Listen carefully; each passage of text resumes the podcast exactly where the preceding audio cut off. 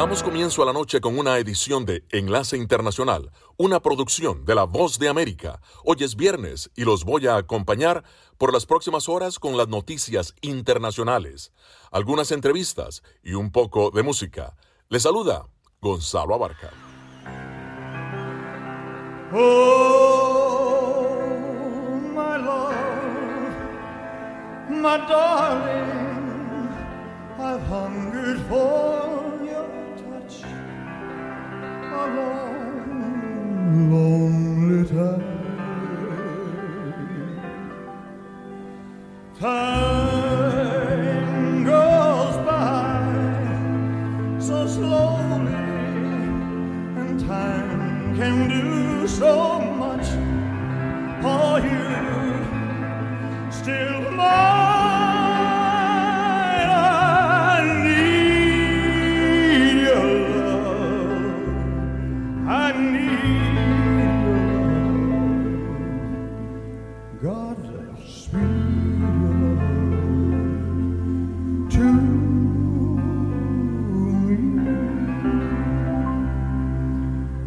Lonely rivers flow to the sea, to the sea, to the open arms of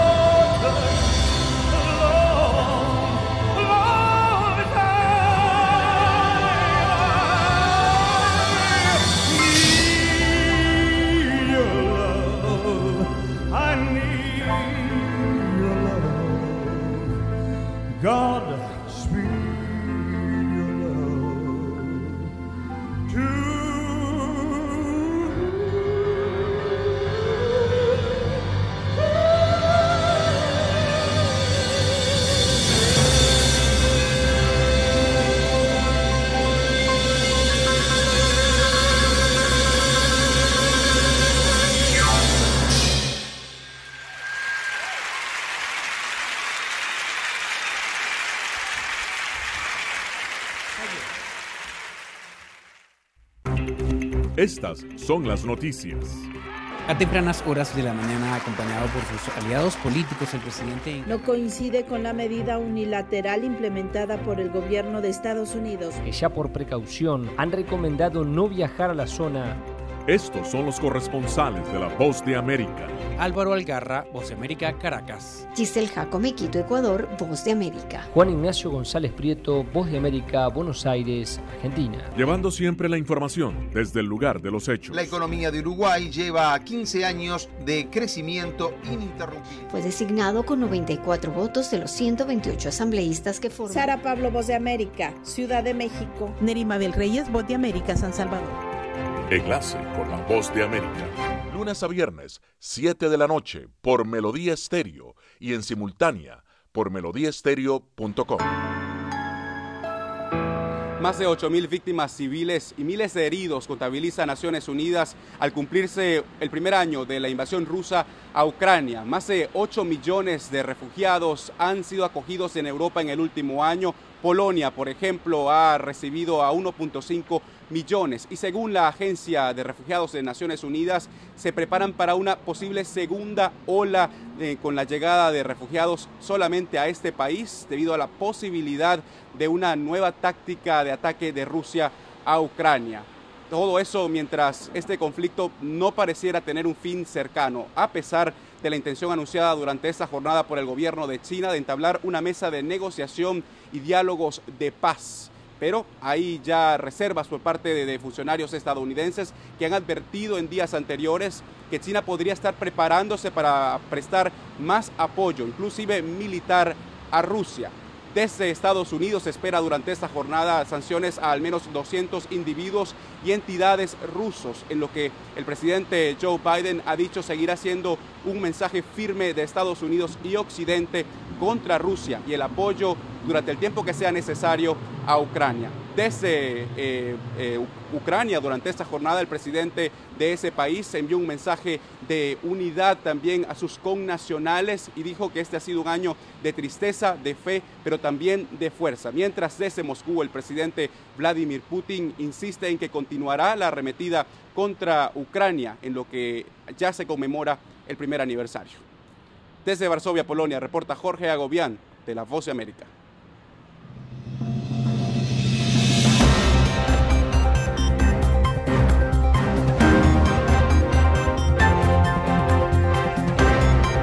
Enlace Internacional.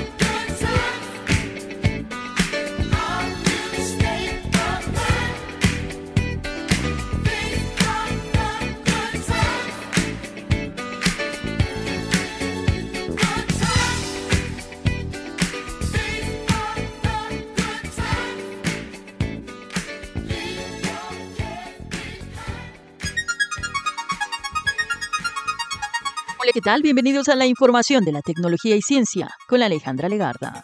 La Corte Suprema de los Estados Unidos examinó un caso que podría transformar Internet, pero no dio muchos indicios de haber decidido reformar la ley que permite que las empresas tecnológicas como Google o Facebook no tengan que responder legalmente por los contenidos que difunden. Estamos en una situación delicada porque se trata de una ley que fue redactada en otra época, cuando el Internet era completamente distinta. Así lo afirmó la juez del caso. La Corte Suprema estudia el alcance de una ley que desde 1996 otorga cierta inmunidad a las grandes plataformas digitales. Florida y varias provincias chinas son las regiones del mundo más vulnerables al cambio climático. Especialistas en riesgos climáticos analizaron más de 2.600 regiones de todo el mundo y evaluaron el daño que podría causar el aumento de la temperatura para el 2050. En consecuencia, determinaron cuáles son las regiones más expuestas al peligro. China es el país más vulnerable al cambio climático, según nuevos datos publicados en las últimas revistas. Las nueve regiones que están más en riesgo por el aumento del nivel del agua y el clima extremo están en China. Florida, California y Texas son los lugares de Estados Unidos en el top 20 de la lista. El resto son todas de Asia. La ciudad de más riesgo de América Latina es Sao Paulo, que aparece en el puesto 33. Buenos Aires figura en el puesto 40 y es la capital de América con más riesgo. El estudio se basa en un aumento de temperatura de 3 grados centígrados para fines de siglo. Este escenario fue elaborado por el Grupo de Intergubernamental de Expertos sobre el Cambio Climático de la ONU.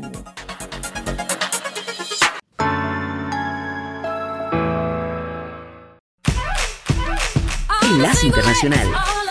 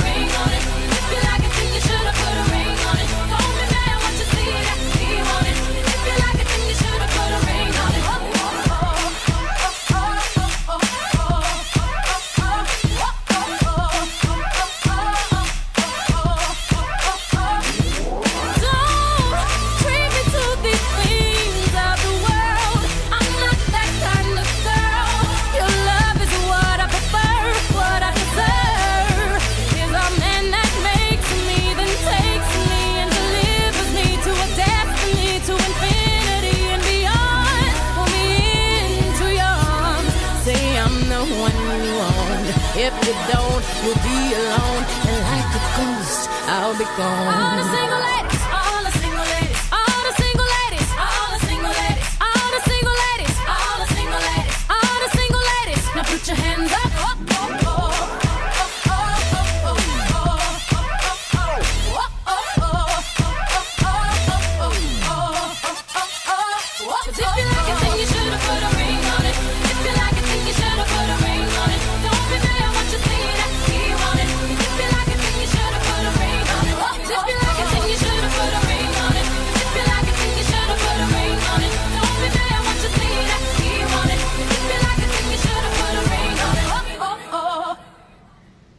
Internacional y la Nota Económica.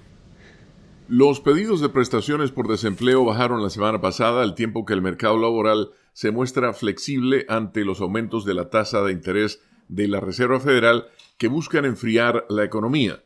Las solicitudes en la semana que finalizó el 18 de febrero bajaron en 3.000 con respecto al periodo anterior, informó el Departamento de Trabajo. Los pedidos fueron inferiores a 200.000 por sexta semana consecutiva. El promedio móvil de cuatro semanas, que disminuye parcialmente la volatilidad, aumentó en 1.500, siendo inferior a 200.000 por quinta semana seguida, informa la agencia AP. Habitualmente, se considera que los pedidos de asistencia por desempleo son un indicio indirecto de la cantidad de despidos a nivel nacional. Semanas atrás, el Banco Central estadounidense elevó su tasa de interés principal en 25 puntos básicos, el octavo aumento en menos de un año. Su tasa referencial se encuentra en un rango de 4,5% a 4.75%, el más alto en 15 años. El presidente de la entidad, Jerome Powell, ha insinuado que prevén dos aumentos más de un cuarto de punto. Hasta ahora, la agresiva política de la Fed en materia de tasas ha frenado un poco la inflación, pero ha tenido un impacto menor en lo que expertos consideran un vigoroso mercado laboral. Hace dos semanas, el gobierno informó sobre la creación superior a la prevista de 517 mil empleos en enero y la baja de la tasa de desempleo a 3.4%, su menor nivel desde 1969, y 332 mil puestos de trabajo por encima de lo pronosticado por los analistas. Las ofertas de empleos aumentaron a 11 millones en diciembre, comparado con casi 10 millones y medio en noviembre, la cifra más alta desde julio de 2022.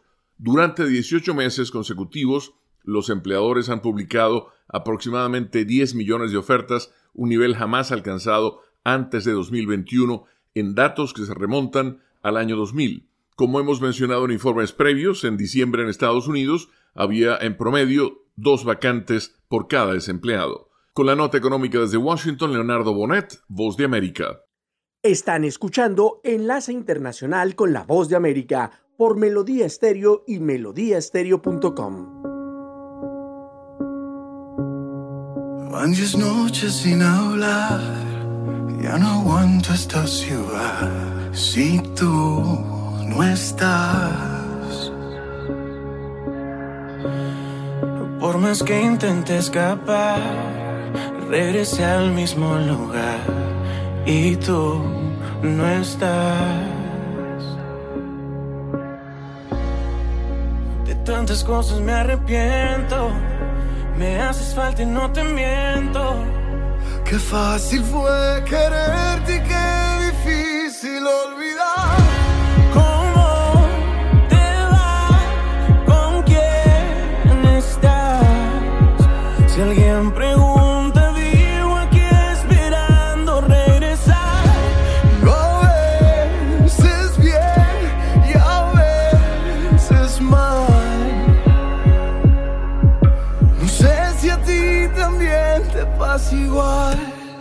Le faltan piezas al rompecabezas.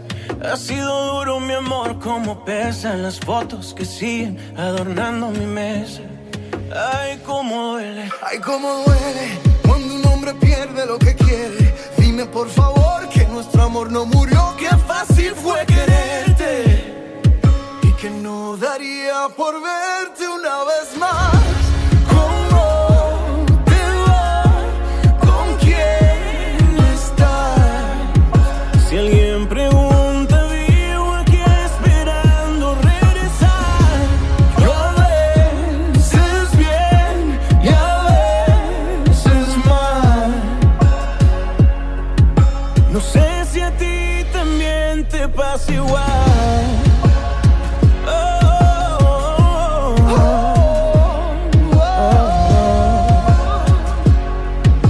Yo sé que a ti también te pasa igual.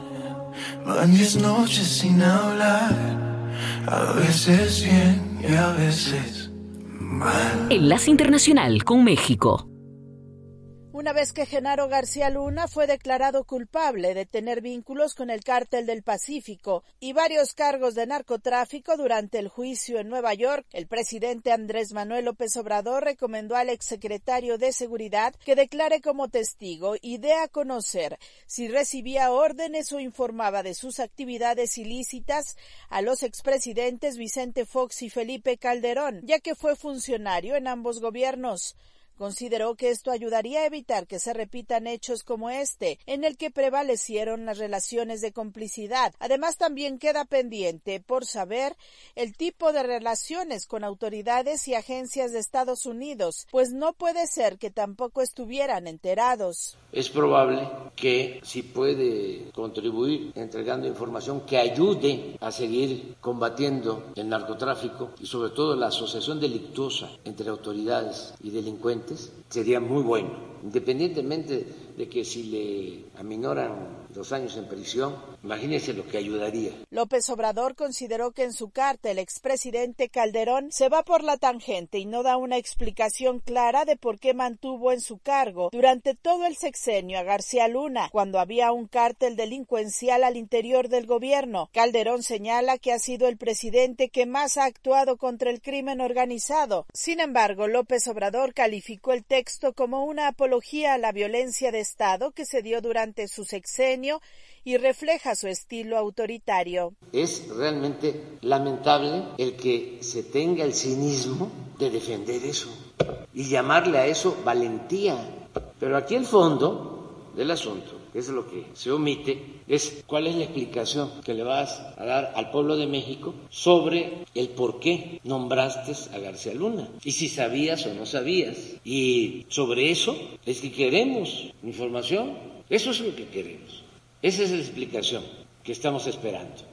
El Partido Acción Nacional, que gobernó en ese periodo, ha guardado silencio sobre el tema, mientras que senadores y diputados de Morena exigieron a Calderón que rinda cuentas.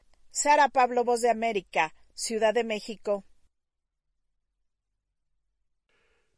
Las noticias del mundo y la buena música se escuchan en Enlace Internacional con la Voz de América por Melodía Estéreo.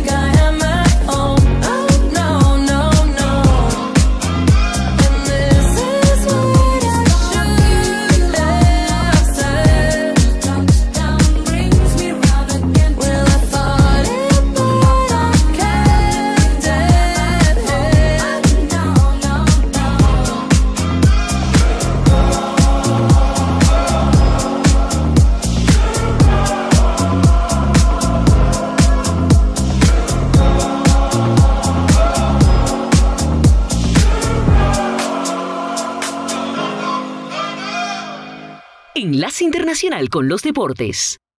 El Arsenal, el Fenerbahce, el Fenerbaros, el Feyenoord, el Friburgo alemán, el Real Betis, Real Sociedad y el Unión Saint-Gilles. Y los clasificados por el repechaje son la Juventus, el Sporting, el Bayer Leverkusen, el Sevilla, el Unión Berlín, la Roma, el Manchester United y el Shakhtar Donetsk. El sorteo de los octavos de final de la UEFA Europa League será hoy mismo en Nyon, Suiza. Hoy arranca la fecha número 6 de la apertura del fútbol colombiano con el partido entre Río Negro Águilas frente a Bucaramanga. Ambos equipos con nueve unidades a uno solo del puntero que es América de Cali, quien jugará el sábado frente a Envigado. Pero Boyacá Chico, que tiene nueve unidades, pero dos partidos menos, recién jugará el día lunes contra Deportivo Pasto.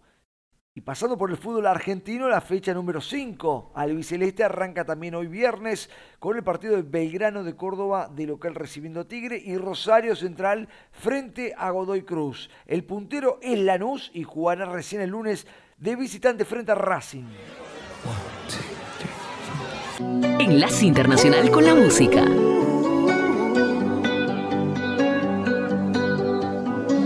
Every time you come around, you know I can't say no. Every time the sun goes down, I let you take control.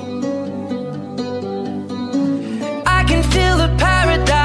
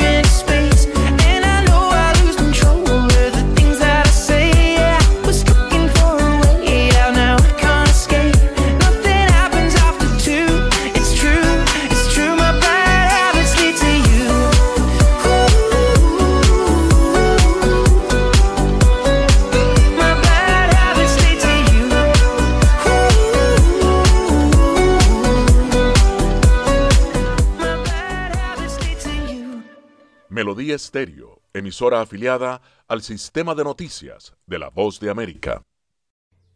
Guayaquil, ciudad ubicada en la costa de Ecuador y la segunda con mayor población del país, con más de 3 millones de habitantes, es una de las ciudades más violentas del mundo. En 2022 registró 1.537 asesinatos, con una tasa de homicidios de 48 por cada 100.000 habitantes. Y en lo que va de 2023, la cifra bordea 200 muertes. Se advierte que seguirá aumentando. Mujeres, niños y adolescentes se encuentran entre las víctimas fatales, mientras las edades de los hombres asesinados están entre los 20 y 45 años. El gobernador del Guayas, Francisco Tabaqui, menciona que ha pedido apoyo del gobierno con el envío de policías.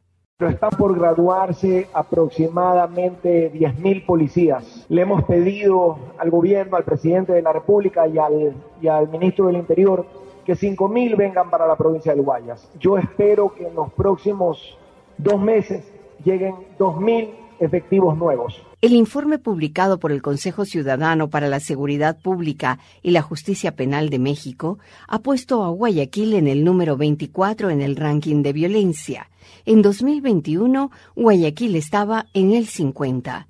Y esto pone en apuros a las autoridades. El gobernador Francisco Tabaqui destaca. Queremos salir de ese ranking y estoy seguro que lo vamos a hacer. No es fácil, pero estamos trabajando de manera eficiente y sin descanso. Los ciudadanos muestran su preocupación por el aumento de la violencia. Fátima Ruiz, ciudadana guayaquileña, menciona. Nos preocupa mucho el sicariato, que no se puede andar. Eso me preocupa mucho, porque no podemos andar con tranquilidad. Para el gobierno, la forma de terminar con la violencia es declarándole la guerra a las bandas narcodelictivas que la provocan y advierte que las organizaciones sociales deben trabajar en la prevención con el aumento de empleo para que disminuya la brecha económica entre los que tienen más y los más necesitados. Giselle Jacome, Voz de América, Quito. Enlace con la Voz de América.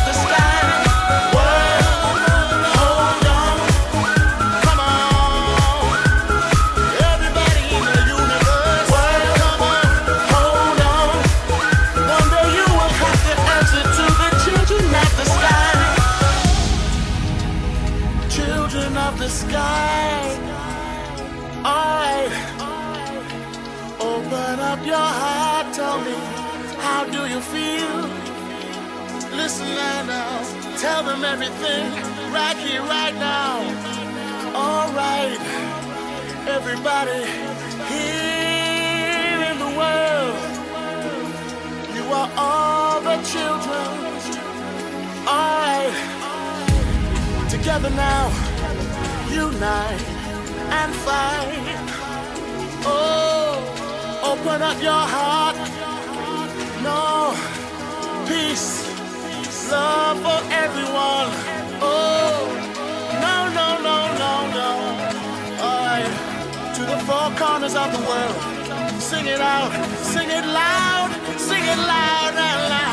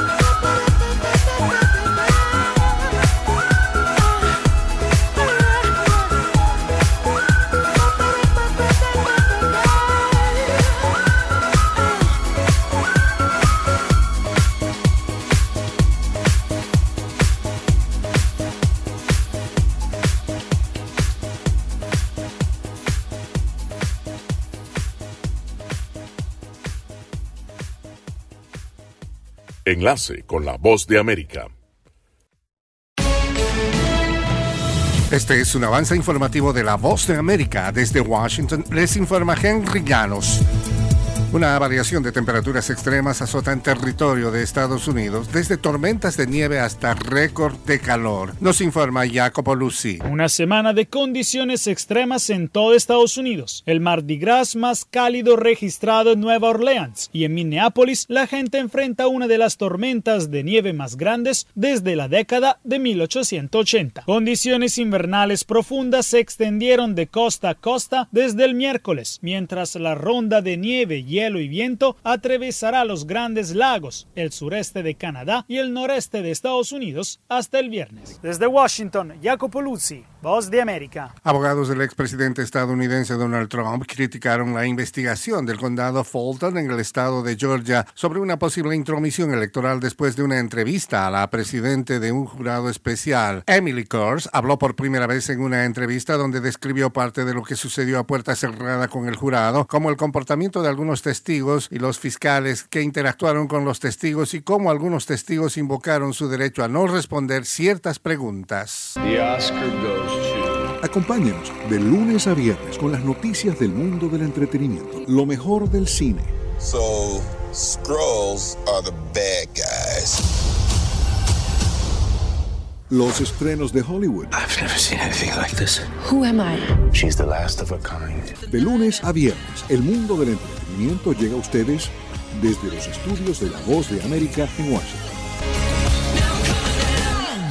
En Venezuela, las precarias condiciones que enfrentan los profesores venezolanos los obliga a continuar exigiendo salarios dignos. Desde Caracas nos informa Carolina Alcalde. A pesar de que en los últimos años trabajadores del sector público en Venezuela han protestado insistentemente para exigir un salario que les permita cubrir sus necesidades más básicas, el gobierno venezolano sigue sin implementar un ajuste salarial que se considere digno. La educadora y dirigente sindical Griselda Sánchez insiste en que se mantendrán en las calles exigiendo un sueldo de al menos 600 dólares mensuales. Les dicen que los van a sancionar, que le van a suspender el salario, que le van a pasar por escrito las inasistencias y nosotros le decimos, aquí no hay inasistencia, porque tú estás inasistente cuando a ti te pagan y tú no vas. Carolina Alcalde, Voz de América, Caracas. China pidió un alto el fuego entre Ucrania y Rusia al inicio de negociaciones de paz como parte de una propuesta de 12 puntos para poner fin al conflicto que comenzó hace un año. Beijing dice tener una posición neutral en la guerra, pero también afirmó que mantiene una amistad sin límites con Rusia y se negó a criticar su invasión de Ucrania o incluso a referirse a ella como tal. Además, culpa a Occidente de provocar el conflicto y de avivar las llamas al suministrar armas defensivas a Kiev. Este fue un avance informativo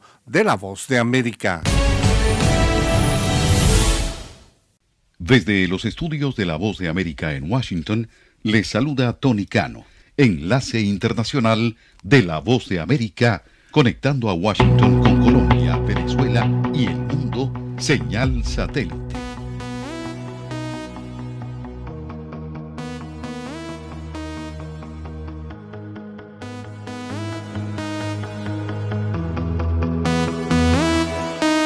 Don't you worry,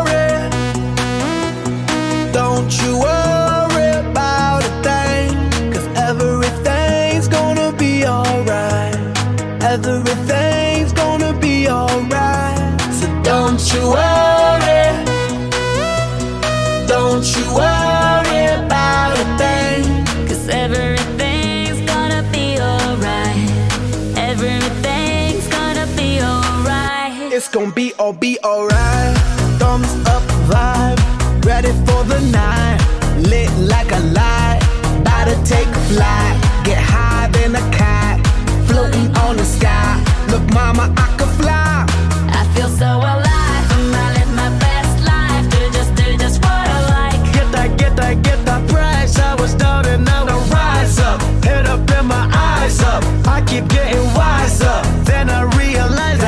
Everything will be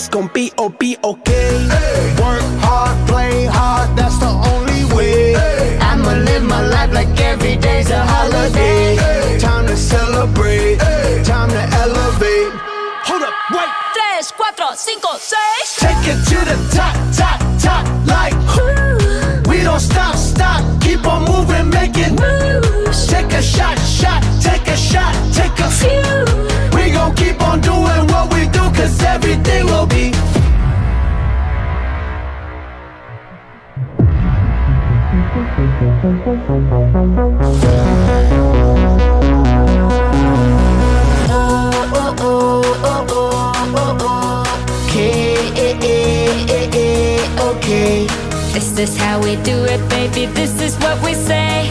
It's a look at tuyo, vamos a hacer. Don't you worry.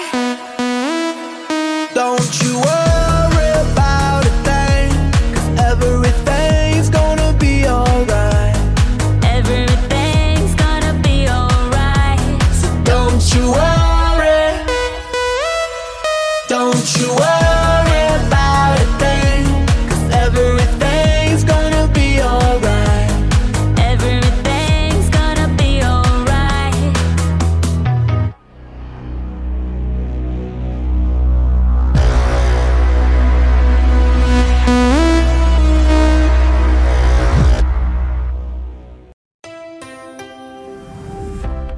cordiales saludos a nuestra audiencia. Soy Judith Martín y hoy en Conversando con la Voz de América abordamos el tema del reto que supone informar desde el campo de batalla una labor que puede llegar a ser letal. Y para conocer de cerca este arriesgado oficio cuando se cumple un año de la invasión rusa sobre Ucrania, conversamos con Alfonso Baoluz, presidente de Reporteros Sin Fronteras en España, quien nos explica los peligros a los que se expone un reportero de guerra como siempre en todos los conflictos, hay que diferenciar el periodista local, que lógicamente vive una situación mucho más intensa, con mayor estrés, porque además del trabajo se suman los condicionantes de cómo le afecta a él y a su familia la guerra. Esto, quiero decir, es una diferencia clara. Los periodistas internacionales, bueno, es una guerra en la que uno de los dos contendientes, en este caso Ucrania, permite, incluso facilita con los lógicos y habituales, digamos, usos o pretensiones propagandísticas a los periodistas internacionales. Y del otro lado, Rusia, que no tolera la presencia en la zona de guerra de periodistas independientes que no estén, digamos, acompañados o que no sirvan a los intereses del Kremlin. Entonces, digamos, esta es la, gran diferenciación. ¿Qué ocurre? Que, por suerte, para quienes están ejerciendo su trabajo en Ucrania, las comunicaciones están funcionando muy bien. Uno de los mayores problemas que hay siempre en todas las guerras es las dificultades en las comunicaciones, el acceso no a Internet o a redes de satélite para teléfonos, etcétera, etcétera. Aquí está funcionando bastante bien y luego ya, digamos, la habilidad de cada uno para, para acceder a los lugares de, del frente, pues como en todas eh, las guerras, pues de constancia y de hablar con las fuentes y buscarse la confianza de los combatientes, los militares, los regulares, los irregulares y que brinden ese acceso, pero bueno, esto eso pasa siempre en todas las latitudes. ¿Qué otras particularidades tiene esta guerra a la hora de informar que se diferencie del resto de guerras? Bueno, pues eh, hay una fundamental y es el interés que despierta en las opiniones públicas, en este caso de los países occidentales, los países más desarrollados, en tanto en cuanto esta guerra sí repercute en su economía, en su confort, si supone una amenaza a la estabilidad y a la seguridad de, de, esos países. Pongamos, por ejemplo, una guerra en un país africano o en Yemen, no supone una amenaza para los que viven en Polonia, pero desde luego los polacos sí que se sienten amenazados por esta guerra. Y además, bueno, es, es evidente que una potencia nuclear como Rusia pues puede intimidar a muchos países, tiene el alcance absoluto absoluto sus, sus ojivas y esto pues también obviamente es, es, una diferencia abismal respecto a otros conflictos donde alguno de los contendientes no tiene esa, ese arma nuclear. ¿no? Reporteros Sin Fronteras publicó un informe acerca de la situación de precariedad que viven algunos periodistas, en concreto españoles, que están cubriendo esta guerra. ¿Qué más nos puedes comentar acerca de esto? Bueno, eh, nosotros, claro, nos enfocamos hacia los periodistas españoles, incluso los periodistas que trabajan en español, porque es verdad que muchas veces los periodistas latinoamericanos comparten con nosotros sobre el terreno, pues tanto los assignment como las penurias, que so, forman parte más y se hace comunidad con ellos. La realidad es que la mayoría de los medios les ha pillado completamente desprevenidos esta guerra y además es cierto que la información de internacional, que es la más costosa, pues la, la habían empezado a, a hacer desaparecer de sus presupuestos. Algunos medios con más capacidad económica han podido, digamos, reconducir esa situación, pero la mayoría, nosotros lo hemos constatado, no están en condiciones de hacer una cobertura indefinida con periodistas sobre el terreno del propio staff, de la propia plantilla de los medios. ¿Qué ha pasado? Que recurren a los colaboradores, a los stringers, a los freelance, pero normalmente, salvo algunas excepciones honrosas, las condiciones retributivas son, son ínfimas. En Reporteros Sin Fronteras, ustedes recogen los ataques que sufren los periodistas desde, desde hace un año. Podemos ver que ocho reporteros han perdido la vida y 19 han sido heridos de bala. ¿Hay algún protocolo, algún pacto de no agresión sobre la prensa o están totalmente desprotegidos? No, no, no hay ningún pacto de no agresión. De hecho, para nosotros ha habido asesinatos deliberados por tropas rusas de periodistas y hay un caso flagrante de una periodista rusa relacionada con la oposición, con Navalny, que trabaja para una web de investigación y que un día después del bombardeo de un centro comercial en las afueras de Kiev, bueno, su coche es alcanzado y, bueno, al menos por las fuentes que yo he consultado, ha sido objeto de un ataque con munición no convencional. Por las características de esa explosión, puede pensarse claramente que es una ejecución. Era el periodista Alfonso Bauluz, presidente de Reporteros Sin Fronteras en España, ofreciendo detalles de la arriesgada realidad que enfrenta un corresponsal de guerra en Ucrania. Esto fue conversando con la voz de América. America.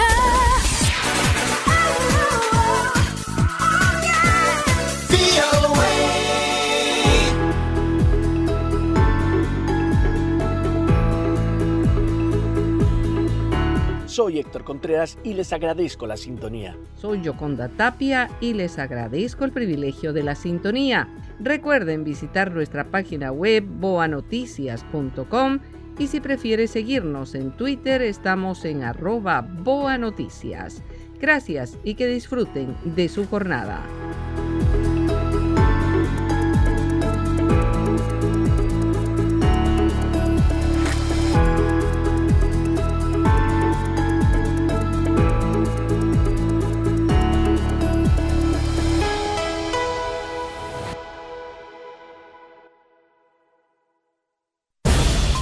Enlace Internacional es una producción de cadena de noticias. Editores Jorge Pérez Castro y Gabriel Villarreal Ángel. Periodista Sala de Redacción de La Voz de América. Voiceover Gonzalo Abarca. Producción ejecutiva Jimmy Villarreal.